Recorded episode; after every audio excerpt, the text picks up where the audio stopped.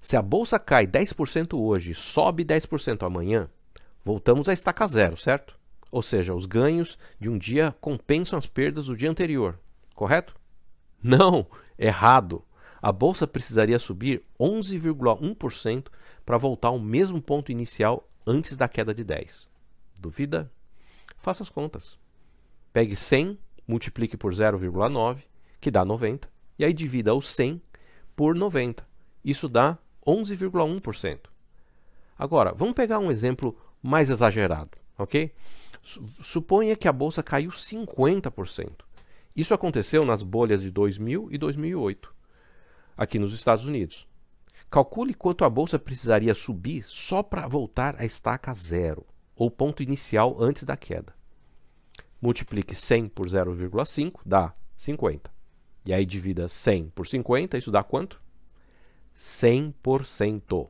Ou seja, para recuperar-se de um tombo de 50%, você precisa de um retorno de 100%, só para voltar na estaca zero, para voltar no zero a zero.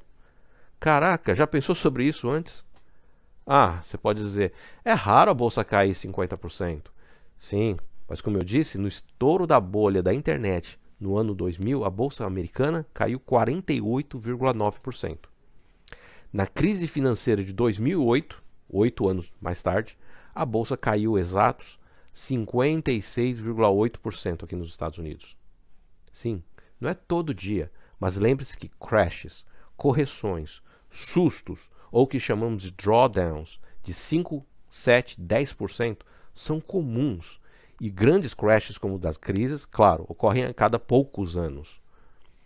Veja essa tabela com as quedas na coluna da esquerda e as correspondentes subidas necessárias para o break-even na coluna da direita.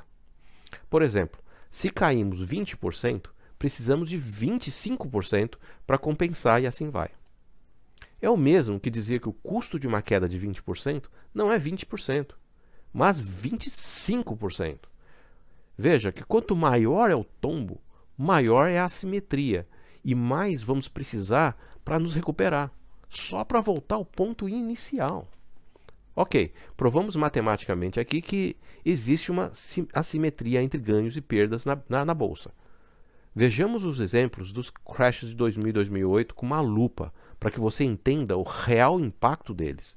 Porque temos que aprender as lições do passado para sermos mais preparados e melhor sucedidos no futuro, não é mesmo? Veja nesse gráfico.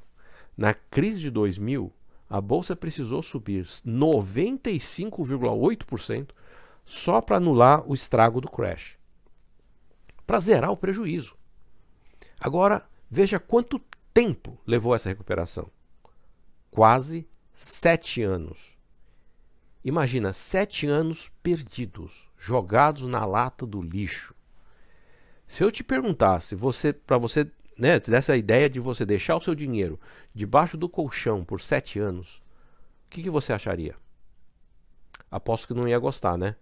Mas foi exatamente isso que aconteceu com a maioria dos investidores buy and hold. Gente que investe no longo prazo. Deixam investido e esquecem. Esse é o furo dessa estratégia. No longo prazo, muita coisa pode acontecer. E a maior frequência de crises e recessões exige que a estratégia do buy and hold seja aprimorada. Como fazer isso? Precisamos de um sistema de alerta para nos avisar de um potencial crash ou drawdown que ele esteja prestes a acontecer, para que possamos evitá-lo.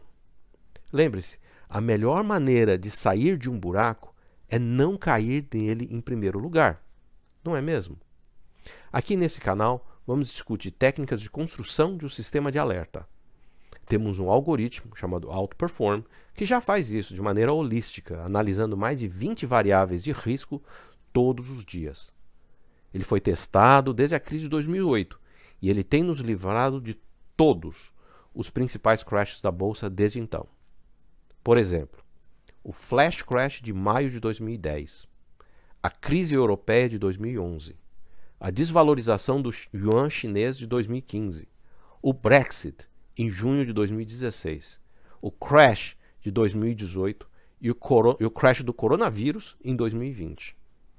O algoritmo nos avisou cedo para sairmos no mercado a tempo. E isso nos deixou que a gente não caísse nesses buracos. Isso vem otimizando o buy and hold dos nossos investidores, que seguem nossos sinais diários.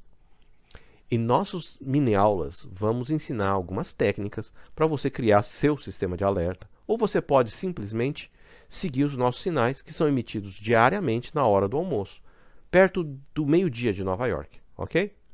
Estamos disponibilizando-os gratuitamente por tempo indeterminado. De todas as formas, queremos que você também possa evitar essas quedas, principalmente se você é um investidor conservador de longo prazo.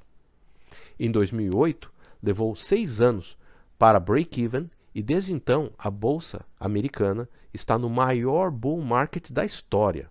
São 12, 13 anos de bull market. Todos sabem que não vai ser para sempre e que uma mega correção ou uma série de correções menores cedo ou tarde ocorrerá. Não é uma questão de ser, mas de quando. Você quer estar protegido? Então fique ligado. No próximo episódio do nosso podcast, discutiremos a aposta que Warren Buffett fez com a indústria de fundos e os reflexos disso sobre a sua própria forma de investir no mercado acionário. Ok? Não perca! Espero que você tenha gostado e aprendido aqui nas mini aulas e momentos de reflexão. Se sim, não guarde só para você. Conhecimento é assim. Se te beneficiou, você deve compartilhar com quem você se importa, não é mesmo? Não se esqueça, inscreva-se no nosso canal do Telegram ou e-mail para ser notificado e ter acesso totalmente grátis a todo o conteúdo como mini aulas, momentos de reflexão, uh, masterclasses e materiais de apoio para ajudar você a ser cada vez mais um melhor investidor. O link você encontra na descrição abaixo. Um grande abraço e até a próxima.